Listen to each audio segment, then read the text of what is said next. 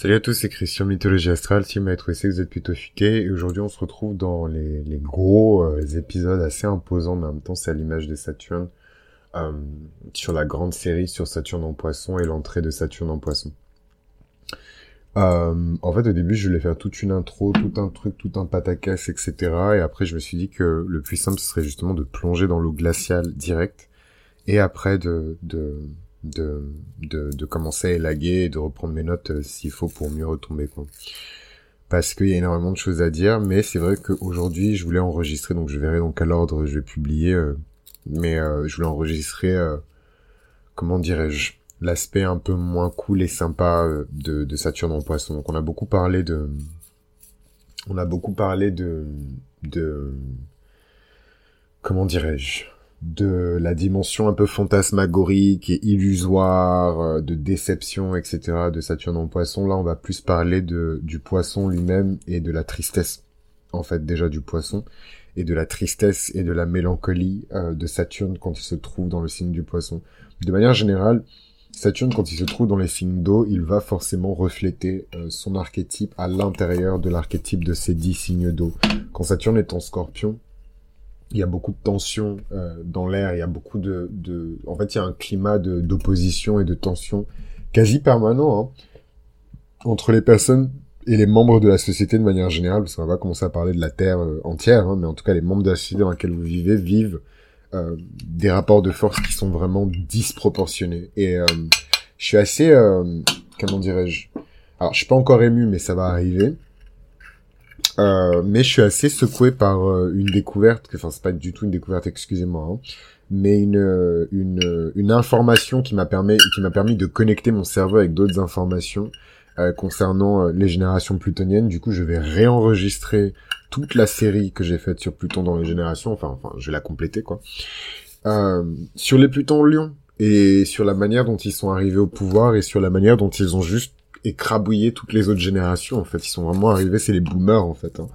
Et euh, et ils ont plus de ça imposé leur modèle, ce qui fait que aujourd'hui, même deux, trois générations euh, plutoniennes, voire même quatre, cinq générations plutoniennes plus tard, euh, on a toujours des gens qui veulent devenir connus, devenir sexy, baiser des mecs ou des meufs sexy, acheter une grosse baraque, mettre la moitié de l'argent qu'on a investi et qu'on a épargné en bourse parce que c'est bien connu la bourse, on peut lui faire confiance et les marchés financiers aussi. Bref, toute la mentalité de boomer et les techniques de boomer qui étaient sûrement très bien dans les années 70 mais qui n'ont absolument plus aucun sens euh, aujourd'hui en 2023. Et je pense que j'en parle avec autant de, de, de résignation dans la voix parce que je suis Pluton Scorpion et je pense sincèrement que les Plutons Scorpions c'est la première génération plutonienne depuis les Plutons euh, en en Lyon qui se sont vraiment opposés hein, à l'autorité des Plutons en Lyon. Quoi. Évidemment, il y a quelques Plutons balance, etc., la justice, blablabla, mais on connaît les balances, c'est pas le signe le plus confrontationnel, c'est pas le signe le plus, même en, avec Pluton,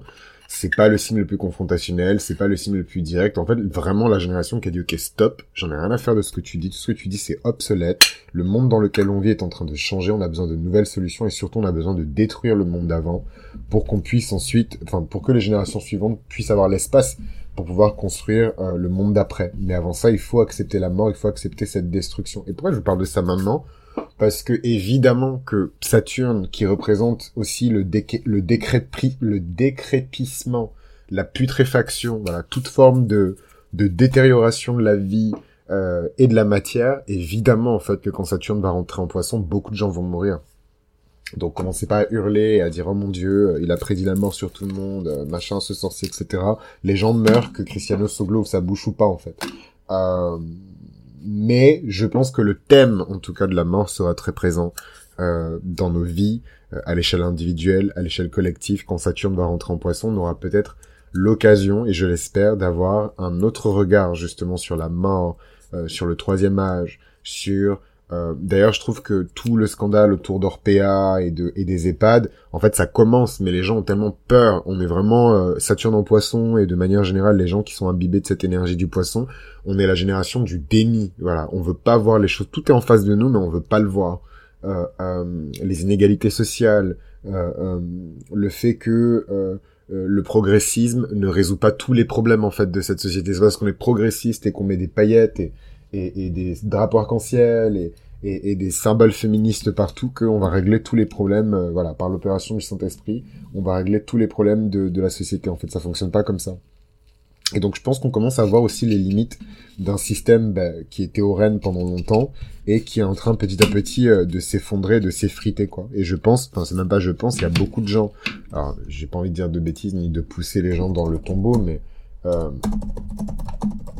mais en tout cas, il me semble que euh, pendant le long transit de Pluton euh, en pardon de Saturne, excusez-moi, en Poisson, il y a beaucoup de gens de la génération de Pluton en Lion qui vont nous quitter, qui sont plus là en fait.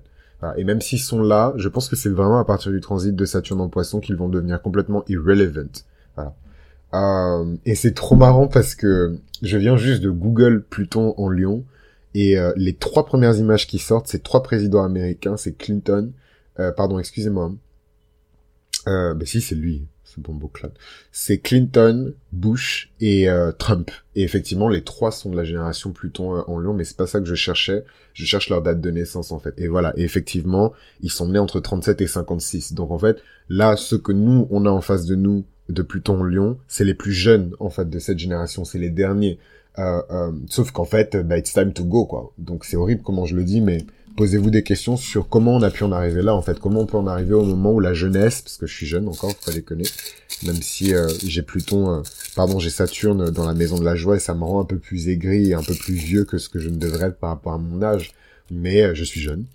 Et en fait, c'est malheureux de se dire que, ouais, on a toute une génération qui va sûrement célébrer le fait que toutes ces personnes-là meurent. Euh, de même que les gens ont célébré quand, euh, euh, comment dirais-je, comment il s'appelle, le mec qui a violé plein de petites filles je sais pas, Weinstein, Weinstein, Epstein, enfin il y en a tellement Stein que voilà.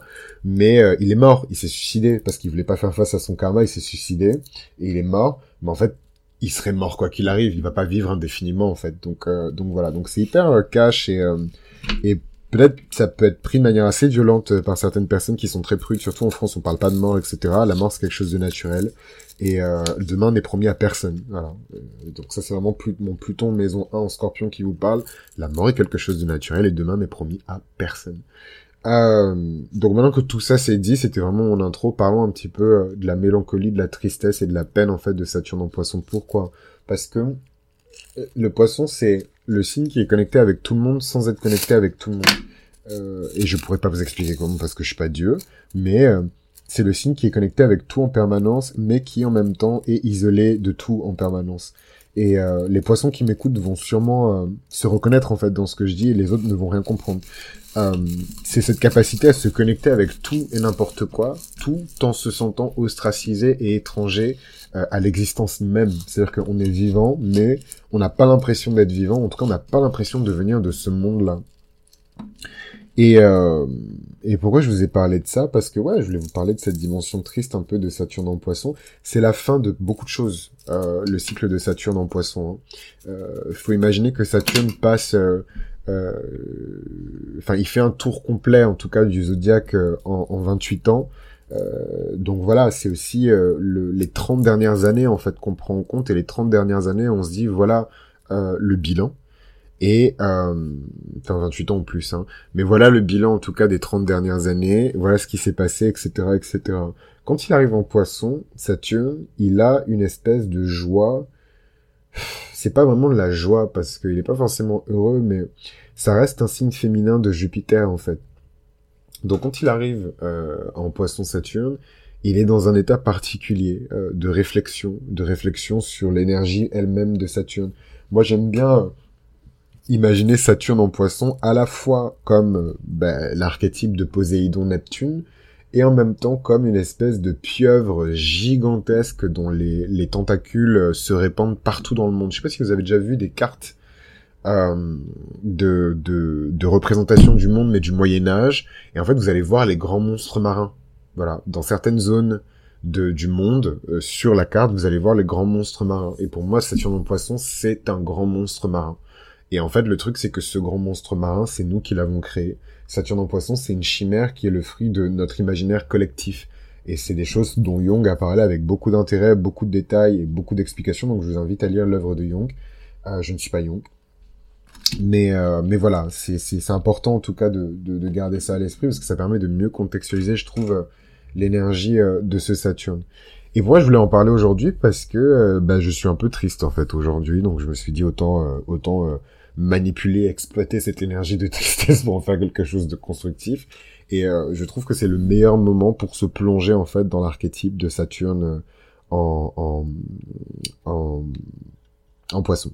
Donc on a parlé de Saturne en poisson comme le crépuscule des idoles, on a parlé de Saturne en poisson comme le cimetière des rêves, ça j'en ai déjà parlé dans mon astro commentaire sur Digimon que je vous invite à écouter, c'est vraiment le cimetière des rêves. Euh, on a parlé de Saturne comme euh, foyer d'illusion, euh, j'en ai parlé aussi dans l'astro commentaire sur Hollywood, que je vous invite à écouter aussi. Et en fait, ouais, je voulais parler un petit peu du romantisme et, et de la tristesse. Euh, en quoi euh, le, le, le, romantisme est représentatif en fait de l'énergie euh, de, de, de, Saturne. Euh, je vais quand même prendre une définition parce qu'on n'a pas tous la même définition de, de romantisme. D'ailleurs, je, suis trop content parce que je pense que j'en ai déjà parlé sur le podcast du romantisme. Mais en tout cas, le romantisme, c'est un mouvement culturel qui est apparu à la fin du XVIIIe siècle en Allemagne et en Angleterre et qui, à partir de là, euh, donc les années 1700, etc., euh, s'est répandu partout euh, en Europe, puis partout en Occident, et, même partout dans le monde, parce que voilà, les, les historiens européens, ils aiment bien dire que voilà, tout s'est passé en Europe, et du coup, en fait, voilà, le romantisme, c'est pas du tout une idée qui existait avant, ni une idée qui s'est retrouvée ailleurs dans le monde. Évidemment que ça existait avant, et évidemment que ça s'est répandu à nouveau partout dans le monde. Mais pour jouer le jeu, on va dire que c'est apparu au XVIIIe siècle de, de notre ère en Allemagne. Euh, j'aime beaucoup le romantisme. D'ailleurs, je pense que si je devais me définir, je me définirais comme un, un, un hopeless romantique. Et je pense que j'ai eu cette prise de conscience en écoutant une chanson littéralement qui s'appelle Hopeless Romantic. Et en fait, les paroles, ben, je vais les retrouver, sinon c'est pas drôle. Hopeless Romantic Song Lyrics. Alors j'espère que je vais le trouver facilement, mais je me dis que toutes les générations du monde ont écrit et produit une chanson qui s'appelle Hopeless Romantic. Euh, au point où je trouve que ça en est devenu un esprit, hein. franchement, cette histoire de, hopeless romantique et tout, ça en est devenu euh, un, esprit, quoi. Mais je vais juste retrouver la chanson parce que j'aime bien. Voilà, Sam Fisher.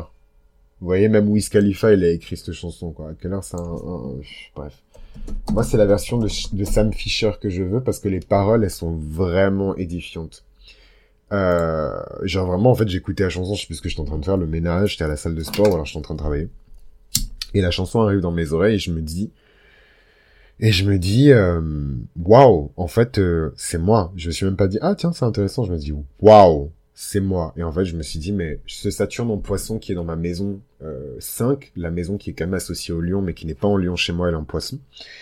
Euh, en dit long sur le rapport que j'entretiens moi en tant que Saturne en poisson euh, maison 5 avec le bonheur, parce que c'est la maison du bonheur, et avec l'amour aussi, avec les relations romantiques, même les relations amicales, les relations tout court, quoi, les flirts, les coups d'un soir, etc. Et euh, alors les paroles, je vais pas tout lire, mais euh, mais, c'est super simple, c'est rien de fou, c'est pas très complexe, c'est pas de la grande poésie, mais en fait c'est très clair. D'ailleurs, l'idéal ce serait même que je trouve ça en français, mais je vais lire en anglais et puis ensuite je traduirai. I do it to myself, fabricate a dream, reaching for what I see in everybody else. It's never what it seems. It seems like they're happier than me, seems like they're where I want to be. I've got the heart, I, pardon, I've got the heart of a hopeless romantic. Can you imagine?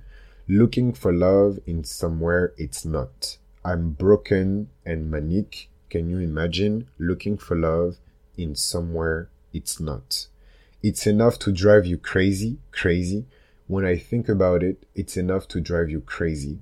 It's like I'm lying to myself and hopelessly romanticizing, romanticize, romanticizing, unwilling to compromise. We're staring at the stars, trop We're staring at the star while standing on the moon instead of in this room.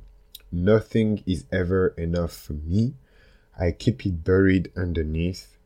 I've got the heart of a hopeless romantic. Can you imagine? Looking for love in somewhere it's not. I'm broken and manic. Can you imagine? Blah blah blah blah blah.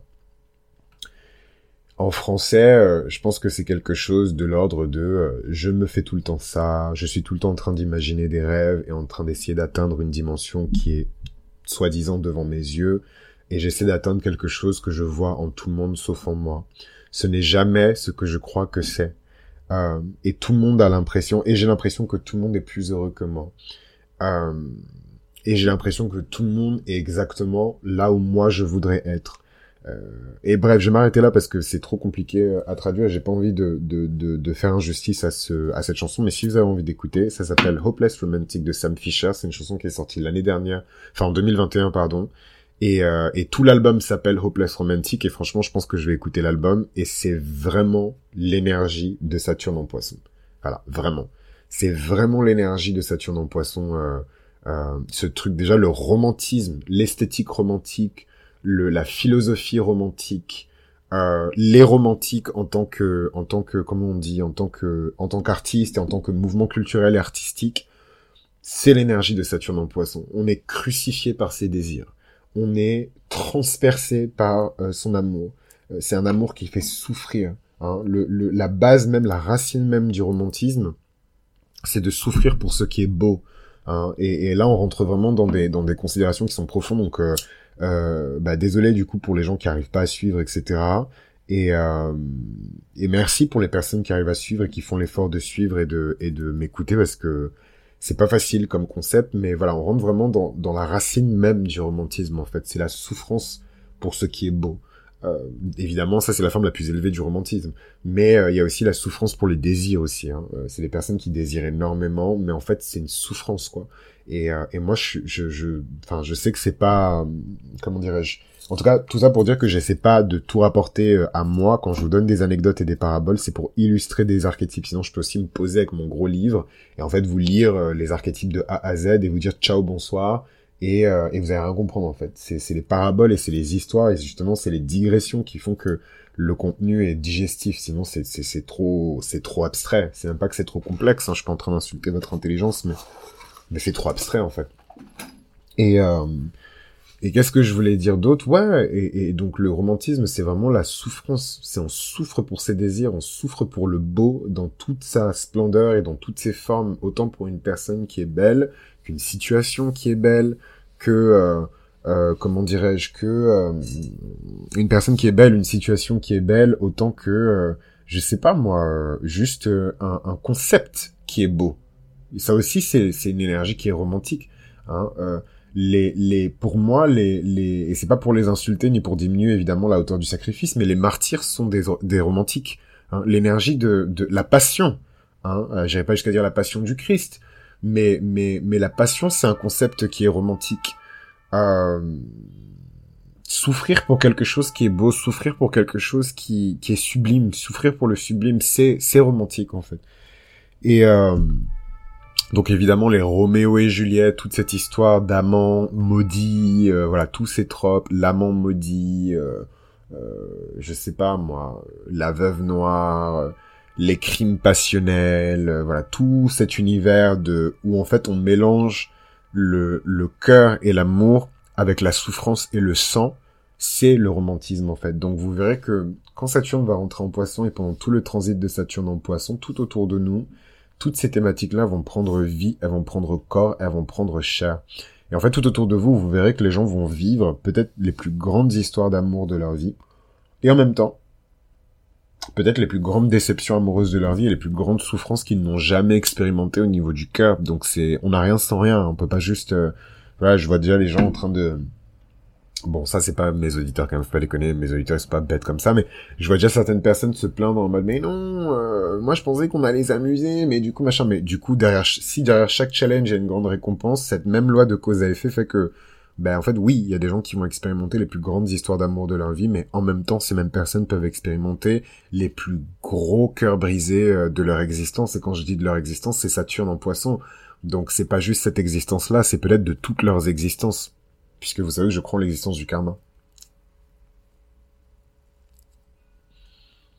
Donc, euh, je sais pas quoi vous dire. Hier, j'avais envie de vous, de, de, enfin, j'ai enregistré un épisode, mais du coup, sur un autre sujet, j'avais envie de vous dire, je suis super excité en même temps. Je suis super triste. Euh, ouais, je suis super excité, super triste euh, de l'entrée de Saturne en Poisson et je le sens déjà en fait. On est euh, là au moment où j'enregistre cet épisode, on est en février. Saturne rentre en Poisson en mars et et je le sens déjà en fait. Genre c'est c'est je sais pas comment vous expliquer. Moi c'est différent parce que j'ai Saturne dans la maison de la joie donc je sens en fait que les ceintures de sécurité, les restrictions et les limitations que moi-même je m'étais imposées par rapport à mon bonheur et par rapport à, mon plaisir et par rapport euh, à la désinvolture des choses comme la spontanéité, c'est des choses qui sont très maison 5. Euh. on va pas rentrer dans les coups d'un soir, mais mais voilà, la spontanéité, le bonheur, l'expérience du plaisir, etc. C'est des choses que je me suis interdit euh, pendant des années. Et en fait, c'est que maintenant, à ma 28e année, que je commence à me dire, bon, c'est pas un truc de loser, c'est pas un truc de gens qui aiment perdre leur temps, moi je vous parle en toute honnêteté, hein, je peux pas vous parler de l'archétype et ne pas vous dire comment moi j'articule l'archétype dans ma vie. Vraiment, euh, tout ce délire de d'aller en soirée tous les week-ends et de, de, de, boire comme un trou et ensuite se retrouver dans un caniveau et se réveiller, on sait pas avec qui on est, ensuite tu te réveilles et machin, euh, t'es blurry, toute ta vie elle est blurry.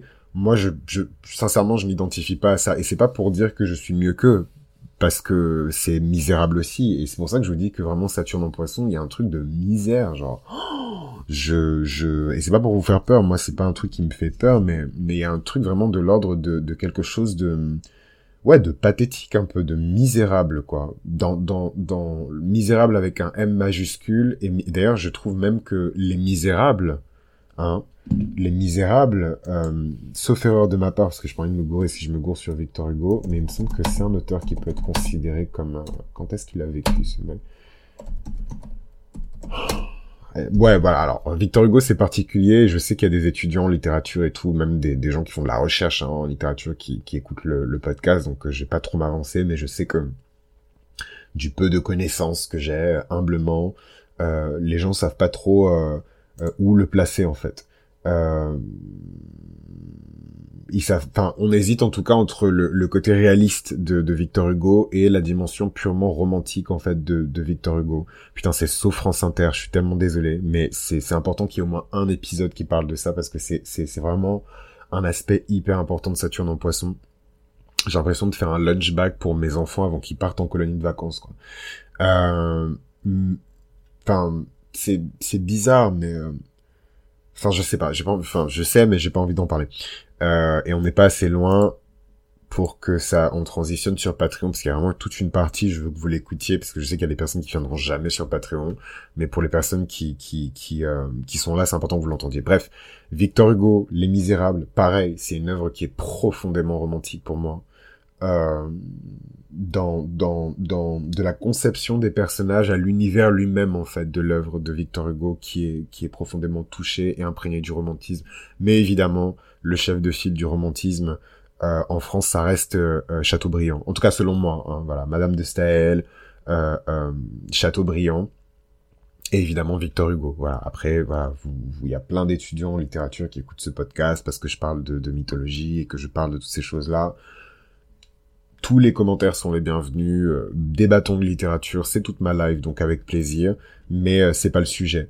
Euh, les personnes, moi, je, je, je, à titre personnel, en tout cas dans mon parcours littéraire, j'ai jamais autant éprouvé autant de compassion. Pardon, je répète beaucoup, mais j'ai jamais éprouvé autant de compassion que pour les personnages de Victor Hugo, quoi. Bon, après, j'ai lu ça jeune, et je pense que c'est pas un truc qu'il faut lire jeune. Après, c'est la France, voilà, faut lire tous les classiques à, à 7 ans. Mais euh, je pense pas que c'est une œuvre qu'on comprend vraiment quand on est jeune. Mais en fait, quand on a du recul, et qu'on a un peu d'expérience de vie et qu'on relit Les Misérables, c'est, c'est, c'est, ça prend au trip, quoi. C'est, c'est... Et, euh, et je me souviens de la première fois que j'ai rencontré le personnage de Fantine, parce que le romantisme, c'est pas érotique, c'est pas, ça n'a pas toujours un lien avec, euh, le romantisme a vraiment un lien avec le désir, je trouve, et la désillusion. Vous voyez, c'est la même, alors j'ai pas envie de dire de bêtises, donc je vais vérifier, mais, euh, si désir et désillusion, c'est la même, euh, mais je pense... Oh là là, vous voyez, je sais pas lire le grec. Donc, euh, je sais pas lire le grec. Euh, désirer, désillusion, racine. C'est pas important, hein, mais si la racine c'est la même. Bon, bon, j'ai la flemme, j'ai la flemme de, c'est un truc que j'aurais dû préparer avant, avançons. Mais, euh, mais voilà, le, pour moi, désir, désillusion, euh, déception, trahison, euh, cœur brisé, c'est aussi l'énergie du poisson. Et, et imaginez, si c'est déjà tout ça, c'est l'énergie du poisson. Imaginez maintenant si on rajoute Saturne en fait à l'équation, ça va être terrible pour beaucoup de personnes. Euh, mais généralement, les, les, les obstacles et les épreuves de Saturne, c'est des choses qui sont terribles pour les personnes qui sont vraiment dans le déni. Voilà, c'est pas c'est pas vous qui écoutez un podcast de niche. Hein, c'est même pas, je suis pas en train de rigoler avec de l'eau dans la bouche euh, ou faire des TikTok euh, en string de guerre euh, avec mon signe tatoué sur le front. Donc c'est, c'est y a rien de mainstream et de populaire dans Mythologie astrale. C'est moins, dès le départ, je l'ai conçu comme un podcast de niche. Peu importe la popularité qu'il prend avec le temps, pour moi, c'est un podcast de niche. il est pas censé passer à la télé. Des journalistes ne sont pas censés faire des articles dessus. But they did. enfin bon. Euh, qu'est-ce que je voulais dire par rapport à ça? Ouais, désirer, désillusion, tromperie, trahison, cœur brisé, euh, comment on appelle ça? Chagrin amoureux, tout ça, c'est l'énergie de Saturne en poisson. Tout ça, c'est les thématiques qui vont remonter à la surface pendant le transit de Saturne en poisson. Donc, euh, j'ai pas envie de vous dire préparez-vous parce que c'est des choses auxquelles on peut pas échapper, donc il n'y a pas de préparation. C'est pour ça que je vous dis de ne pas avoir peur la vie, c'est la vie euh, que vous décidiez d'en être pleinement conscient ou pas. Donc il euh, n'y a pas de moi je suis un peu contre ce truc de to-do list euh. après évidemment, je vais vous dire faites attention à votre argent, faites attention à ne pas confier votre argent à n'importe qui, ne rentrez pas dans une secte, mais ça pour moi c'est vraiment des trucs c'est du bon sens quoi. Après voilà, certaines personnes sont plus fragiles ou sont plus facilement manipulables que d'autres, mais pour moi c'est du c'est du bon sens. Euh, que dire d'autre euh, J'ai trop hâte de vous parler de de, de, réenregistrer la série sur Pluton et les générations parce qu'il y a tellement de choses que j'ai comprises maintenant que j'avais pas comprises avant. En tout cas, pas aussi bien que maintenant. Euh, donc j'ai trop hâte. Mais revenons-en au sujet principal qui est Saturne en Poisson. Ouais, j'avais vraiment envie de vous parler de tristesse et de et de et de romantisme et de de l'insatisfaction des désirs. Et ça me fait mal hein, de vous en parler parce que c'est vraiment mon Saturne natal. Donc tout ce truc de frustration, vous pouvez juste imaginer, hein, mais je suis lion solaire, hein, maison 10 euh, de la réputation et de la carrière. Euh, Saturne en poisson, maison 5 qui est traditionnellement associée au lion. Et je suis ascendant scorpion. Donc déjà, il y, a des, y tensions et des frustrations naturelles entre le désir du lion de briller et le désir du scorpion de ne pas attirer l'attention sur lui, parce qu'il sait que quand il attire l'attention, il devient une target. Donc ça déjà c'est déjà une tension. Donc imaginez maintenant euh, que vous ayez Saturne en Poisson dans la maison du désir. Donc tous les désirs, bon, je pas, c'est un peu extrême, mais en tout cas une bonne partie des désirs sont des illusions. Et en fait tout le travail de Saturne en Poisson, en tout cas moi à titre personnel dans ma maison 5, c'est le discernement. Et de manière générale, je vais faire une liste quand même de mots clés euh, censés euh, apporter des solutions, parce que je peux pas juste faire un constat et ensuite partir comme ça. donc je vais évidemment parler de ça à la fin de l'épisode mais le discernement, c'est clairement euh, le mot-clé le plus important de tout le transit de Saturne en poisson. Faire preuve de discernement. Avec Saturne en poisson, on ne peut pas juste jeter le bébé avec l'eau du bain. Ça ne fonctionne pas. Vous devez accepter euh, l'illusion, rentrer à l'intérieur de l'illusion tout en tout en, en prenant conscience que c'est une illusion et attendre le bon moment pour rompre l'illusion, pour déchirer le voile et accéder à la vérité parce qu'en fait pourquoi l'illusion elle est là? Ouh je sens la présence du Saint-Esprit. Pourquoi est-ce que l'illusion elle est là? Elle est là parce qu'elle dissimule quelque chose de plus important. Il y a, il y a quelque chose de plus important qui se trouve derrière l'illusion.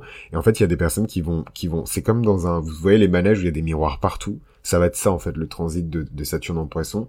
Il y a des gens qui vont passer des mois, voire des années en train de chercher le bon chemin. Pire encore, il y a des gens qui vont passer des mois et des années à se regarder dans les miroirs, en fait. Tandis qu'il y a des gens qui vont tester miroir par miroir lequel est une porte qui amène vers autre chose. Je vais pas vous dire ce qu'il y a derrière parce que pour chaque personne c'est unique, mais il y a certaines personnes qui vont tout de suite toucher les miroirs pour se dire il y a autre chose derrière. Et en fait cette autre chose c'est la vérité, c'est votre vérité. Hein, parce que évidemment la vérité c'est quelque chose qui varie de personne en personne en fonction des expériences, en fonction du vécu, du ressenti, etc. Mais derrière ce miroir il y a la vérité, votre vérité.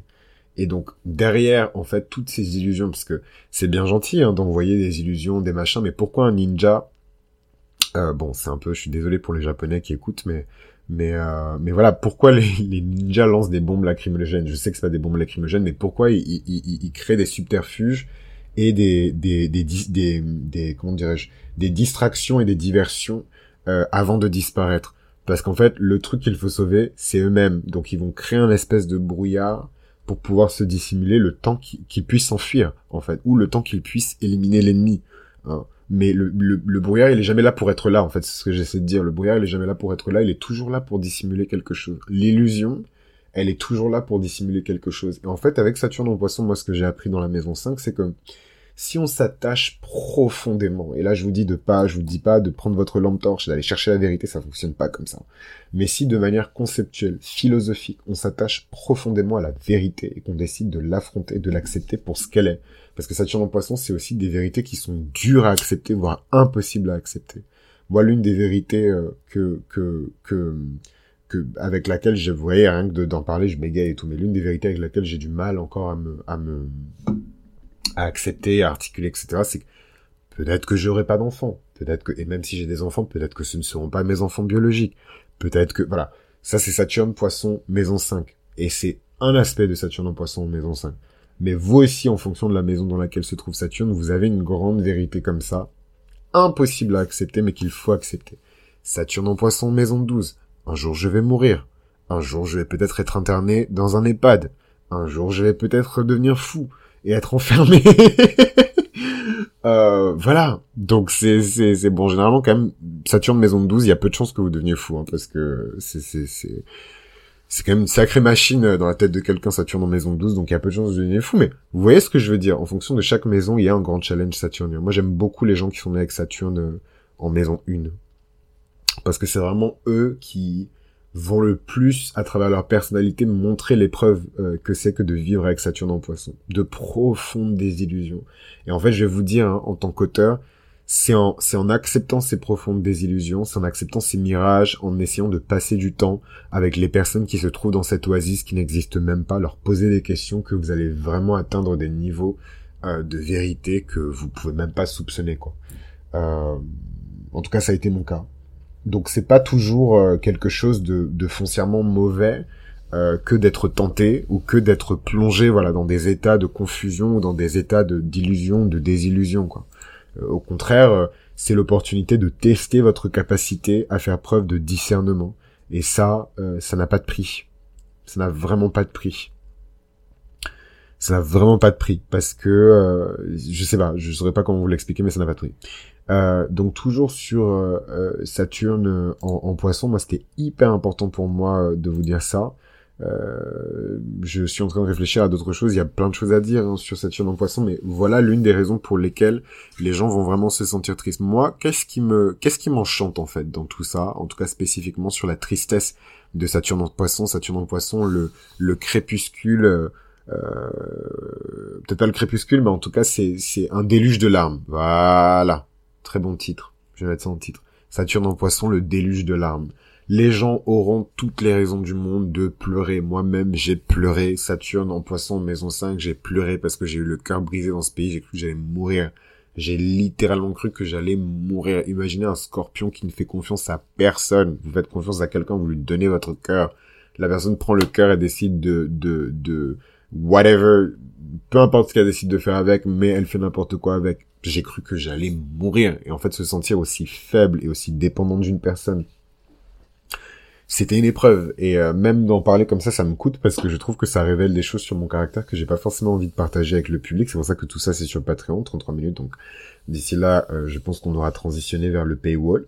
Mais euh, mais mais voilà, c'est c'est c'est en fonction de la maison dans laquelle va se trouver votre Saturne euh, vous allez vivre ces moments où vous allez vous demander qu'est-ce qui est le mieux entre écouter le chant des sirènes tout en sachant qu'elles vont sûrement euh, euh, nous déchiqueter en morceaux ou nous sacrifier à je ne sais quel dieu de la mer, ou se boucher les oreilles tout en se disant que en se bouchant les oreilles, on se refuse l'extase et le plaisir. Vous imaginez? Enfin, vous pouvez pas imaginer parce que les sirènes n'existent pas, mais enfin, ça dépend de la culture. mais euh, mais mais imaginez avoir accès au chant d'une sirène, au chant d'un phénix. Évidemment que vous avez envie d'entendre à quoi ça ressemble, sauf que euh, si vous le faites, vous êtes mort. Et d'ailleurs, en ça, Saturne en Poisson, dans un de ses aspects, il peut ressembler à la sirène euh, gréco-romaine Donc c'est en fait c'est des meufs moches qui se transforment en meufs belles et qui charment les, les marins en chantant quoi. Mais elles sont moches. Euh, donc euh, donc voilà, c'est c'est c'est je sais pas, c'est c'est en fonction de la maison dans laquelle vous allez vous trouver, les challenges seront différents, les opportunités aussi seront différentes. Donc je peux pas parler pour tout le monde, mais en tout cas ce qui est certain, euh, c'est que avec cette configuration là de Saturne en poisson dans votre thème, et tout le monde a 29,29 euh, degrés euh, du poisson, donc allez pas me dire que euh, vous n'avez pas Saturne dans votre thème, vous n'êtes pas concerné. Saturne va passer dans les maisons 12, pardon, dans les maisons poissons de tout le monde. Voilà. donc vous avez forcément un degré, même plusieurs, sur lesquels Saturne va passer à partir du mois de mars. Donc vraiment surveillez ces degrés-là avec beaucoup d'attention parce que c'est sur ces degrés-là que tout va se jouer. Voilà. Pour ceux qui veulent vraiment faire des prédictions, etc., c'est là où il faut regarder même si j'encourage pas forcément ça à faire des prédictions, mais c'est là où il faut regarder. Euh, donc voilà, j'essaie de réfléchir à des choses que j'aurais pu oublier par rapport à, Saturne dans à Saturne dans le signe de dans le signe de, de... oh là là, faut que je dorme, hein, si demain j'ai la soirée. Euh, dans le signe du poisson. Et, euh, et voilà, je sais pas trop quoi dire de, de plus. Je pense qu'il y a encore beaucoup de choses à dire. C'est pour ça que j'ai décidé de faire 12 épisodes. Hein. Euh, de presque une heure chacun euh, où je parle de, de, de, Saturne en poisson, je pense que ça suffit largement. Je ne pourrais pas faire plus. En tout cas, not for free. That's enough. et, euh, et voilà. Donc, je, je réfléchis 5 secondes, mais est-ce qu'il n'y a pas des œuvres et des trucs qui me touchent. Hein? Je sais pas comment ça vous parler d'histoire de l'art alors que je suis pas spécialiste là-dedans. Euh, mais en tout cas des œuvres qui me font penser à Saturne en poisson. Oh my godness. Euh, évidemment, puisque Saturne en poisson maison 5 et je suis auteur. Donc en fait, même l'esthétique, c'est ça qui me fait peur en fait. Je me dis que même l'esthétique de Saturne en poisson, c'est quelque chose que c'est quelque chose avec lequel je suis tellement familier parce que je vis en fait avec ce Saturne euh, en maison 5. Euh, Chris, est-ce que tu peux sortir? Non, je dois travailler. Euh, pourquoi est-ce que tu ne fêtes pas ton anniversaire? Euh, ben pourquoi tu fais pas comme les gens de ton âge? Pourquoi blablabla? Et pourquoi tu ne vas pas en soirée? Et, euh, et pourquoi tu t'achètes pas des vêtements machin? Et moi c'est tout le temps non, non, non, non, non, non, non. Et euh, pour plein de raisons qui me regardent, mais non, non, non, non, non. Et c'est Saturne qui fait ça en fait. Parce que Saturne prépare à euh, autre chose. Voilà. Il prépare à la maîtrise en fait. Pour être dans toute transparence, il prépare à la maîtrise, il prépare à devenir un maître dans le, dans le domaine dans lequel il enseigne. Donc forcément, si... Euh, comment vous êtes censé devenir un grand vigneron si vous passez toutes vos journées ou toutes vos soirées à boire du vin. Enfin, c'est, c'est bien hein, de, de... Mais il y a toute une facette et toute une dimension du métier de vigneron qui n'est pas accessible quand on est euh, euh, consommateur de ce qu'on fabrique. Hein. Euh, vous verrez jamais euh, des, des, des, des, Je suis désolé, mais c'est le meilleur exemple que je puisse trouver, mais c'est rare de trouver des dealers de drogue qui consomment leur propre cons. Et généralement, c'est, c'est, c'est des... Comment on dit C'est des amateurs. c'est des amateurs. Euh, voilà, règle, l'une des règles numéro un, euh, et vous avez pas besoin de moi et tout pour le savoir, c'est Hollywood qui le dit, c'est la télévision qui le dit, enfin, tu consommes pas ta propre cons. Voilà, c'est, ça paraît bête, hein, mais, mais il y a plein de gens pour qui ça, c'est pas totalement, ils sont pas totalement faits euh, de ça, quoi. Que dire de plus? Je sais, en plus, il y a des dilos qui m'écoutent. Tout le monde écoute ce podcast, franchement. Don't, don't stop lying to yourself. Euh, qu'est-ce que je voulais dire d'autre? Non, je, je, pense que j'ai sincèrement fait le tour et tout de, de tout ça. Je pense que j'ai pas besoin de m'attarder dessus ou de dire des choses. Ah oui, les œuvres. Euh, Angel Beats, euh, qui est mon manga préféré. Vous comprendrez beaucoup de choses sur moi si vous regardez ce, ce manga. C'est Jun Maeda. Euh, mais je vérifie pour pas dire de bêtises. C'est un truc que j'ai appris, il est sorti en 2010. Donc euh, vraiment 2010, euh, on est en 2000... Euh, quel âge j'avais en 2010 En 2010, j'avais... On est en 2023. C'était il y a euh, 13 ans. Ouais, j'ai 27, euh, j'en avais... Euh, oh my god, c'est pas possible. Attendez, attendez, attendez, attendez.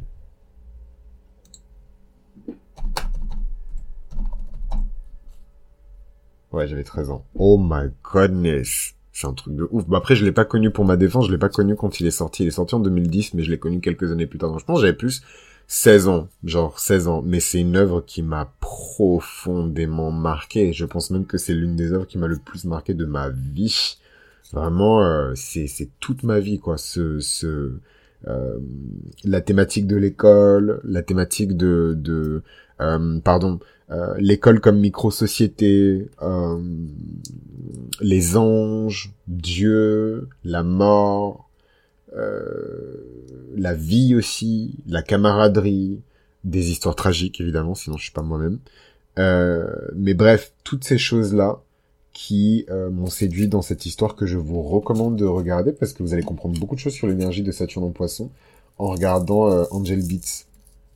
En fait, euh, c'est Angel Beats, c'est un lycée qui fait office de limbe pour les adolescents. Donc les limbes, c'est quoi? C'est l'endroit où les âmes qui arrivent pas forcément à, aller vers le paradis s'agglomèrent. et c'est un lycée. Et en fait, euh, dans ce lycée, il y a euh, donc une hiérarchie, comme dans tous les lycées, qui reproduit un petit peu une sorte de micro-société. Et euh, il y a une ange dans dans dans pardon, il y a une ange en fait dans dans le Pardon, il y a une ange en fait dans parmi les élèves et on sait pas pourquoi elle est là. Moi, je, vous avoue, pourtant j'ai regardé le truc, euh, c'est c'est ma c'est l'une de mes séries préférées et c'est l'un de mes livres préférés. Donc vous imaginez le nombre de fois que j'ai regardé, moi je comprends pas ce qu'elle fout là en fait. Euh, mais en tout cas, l'histoire se concentre sur un jeune homme qui s'appelle Otonashi et c'est hyper intéressant et j'avais complètement oublié, mais c'est complètement en lien avec Saturne en Poisson. Il s'appelle Otonashi et euh, lui, contrairement aux autres, il ne se souvient pas en fait de ce qu'il a amené jusqu'au limbe. Il a oublié toute sa vie euh, parce qu'il a perdu la mémoire à sa mort. Et en fait, euh, donc il évolue dans ce lycée, mais il comprend pas ce qu'il fout là en fait, Otonashi. Euh, c'est vraiment l'un des personnages que j'ai le plus aimé de ma vie. Hein. Enfin, c'est un truc de ouf, alors qu'il existe. Enfin, c'est un personnage fictif, mais c'est dingue. Euh, et donc Otonashi se retrouve dans cette espèce de monde un peu chelou, où il se passe plein de choses, etc et il essaie de s'intégrer quoi. Ce lycée pour lui c'est un lycée normal, il comprend pas ce qui se passe, il comprend pas, il comprend même pas qu'il est mort en fait. Euh, et donc petit à petit on découvre l'histoire et en fait on se rend compte que comment et de comment il est mort. Il est mort en il est mort en, alors comment expliquer? Je crois qu'il a eu un accident et il est mort en vraiment vraiment mort. En gros il était c'était une cause perdue, il allait mourir quoi qu'il arrive et tout et en fait on a pris son cœur pour le transplanter à quelqu'un. Et, euh, et bizarrement, c'est l'ange en fait qui a reçu ce cœur. Ou alors peut-être que la jeune fille qui a reçu le cœur est devenue un ange. J'en ai absolument aucune idée. Les Japonais des fois ils sont chelous. Euh, mais voilà un petit peu l'histoire. Et chaque adolescent qui est dans ce lycée a une histoire tragique qui fait que il est en colère contre Dieu. Vraiment, euh, vraiment en colère contre Dieu.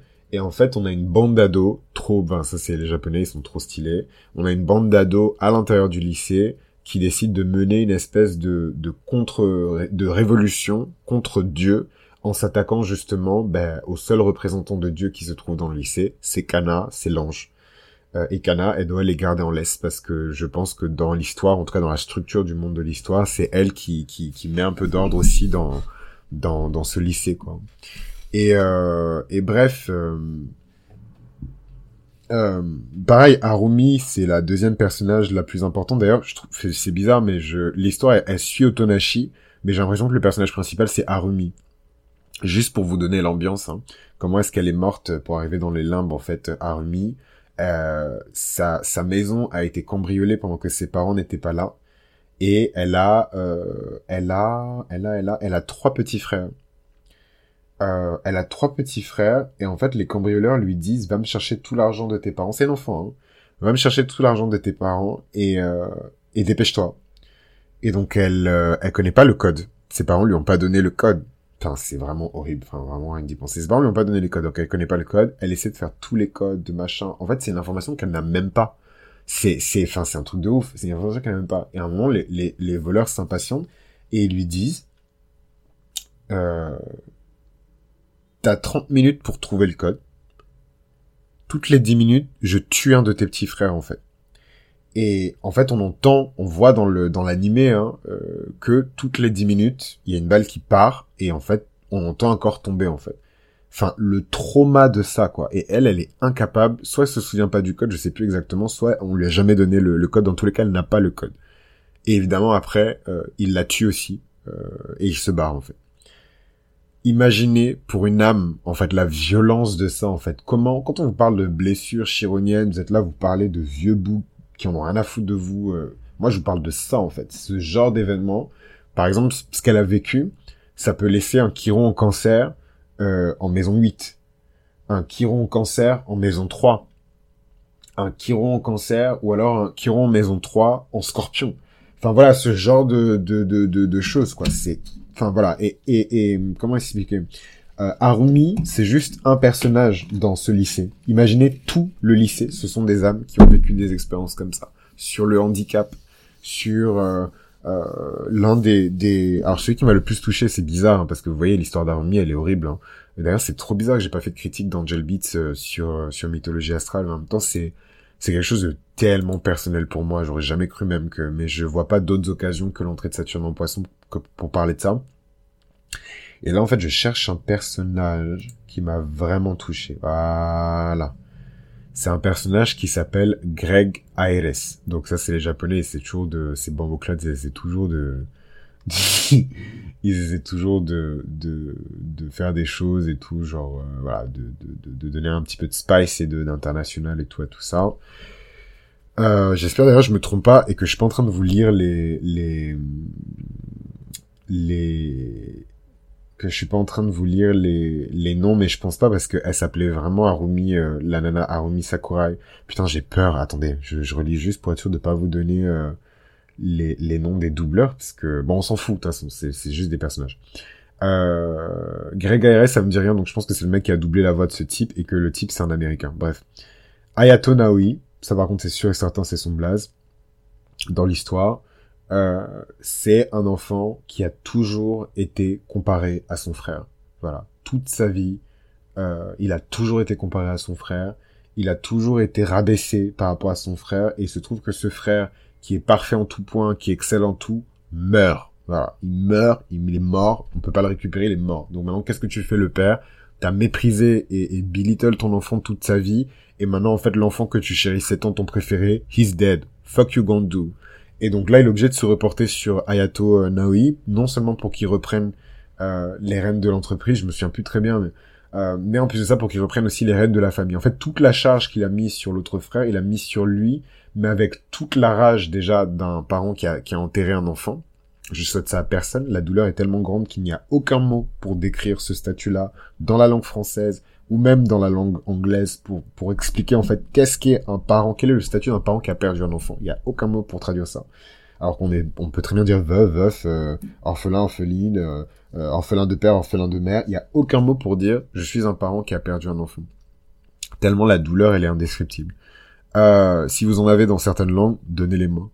Euh, et donc Ayato Naoi, son père lui met toute la pression de, de déjà la charge des responsabilités de son frère, et en plus de ça lui met aussi sur les épaules euh, toute la rage. Parce qu'en fait il, il, il, est faut pas croire que les êtres humains euh... enfin ça me saoule c'est vraiment mon côté scorpion je juge mais mais c'est vrai. Euh, même un parent qui qui aime son enfant et qui machin la douleur elle est tellement grande que comment est-ce que une partie de la douleur et de l'amertume de cet événement qui est tragique ne peut pas ressortir en fait de manière négative sur l'autre enfant c'est impossible sauf si vous êtes Bouddha et que vous pouvez prendre cette annonce comme si c'était euh, euh, un, un, une liste de courses, c'est impossible. Donc il lui met aussi euh, toute la frustration d'avoir perdu un fils en fait sur les épaules.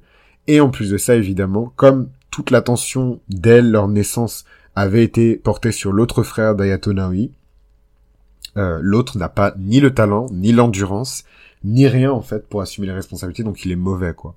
Et je me souviens plus comment il est mort. Euh, je pense qu'il s'est, je pense qu'il s'est suicidé je pense qu'il s'est je pense qu'il s'est suicidé et d'ailleurs c'est c'est important euh, la, la question du suicide j'ai pas envie de trop traîner parce que c'est pas non plus une critique de de d'Angel Beats mais comme on est entre nous sur Patreon je me permets euh, mais je, je de mémoire il me semble qu'il s'est suicidé ou je sais plus comment il est mort mais il me semble qu'il s'est suicidé et en fait pourquoi il m'a touché? Parce que euh, tout ce qu'il voulait. En fait, dans, dans le lycée, en fait, si vous voulez, dans le lycée, évidemment, ces âmes jouent des rôles qu'elles auraient voulu jouer dans leur vie. C'est ça les limbes. Hein. Les limbes, c'est pas un endroit avec du linge sale, gris et Hadès qui vous attend au fond à droite. Mm -mm. C'est une réalité parfaitement parfaite, mais dans laquelle on ne trouve pas satisfaction. Euh... Voilà, on est tout le temps en train de désirer, se lamenter en fait dans les limbes. Et, euh, et lui, dans ce monde fictif du lycée, il est euh, le boss du lycée. C'est vraiment un des enfants les plus les plus populaires, euh, il parle mal à tout le monde, euh, et en plus de ça, il a ce qu'on appelle un god complexe. Il se prend pour Dieu en fait. Littéralement, il se prend pour Dieu en fait, parce que c'est le seul moyen que son âme a trouvé pour réparer les blessures qu'il a vécues euh, dans des cycles de vie précédents, notamment son dernier cycle d'incarnation.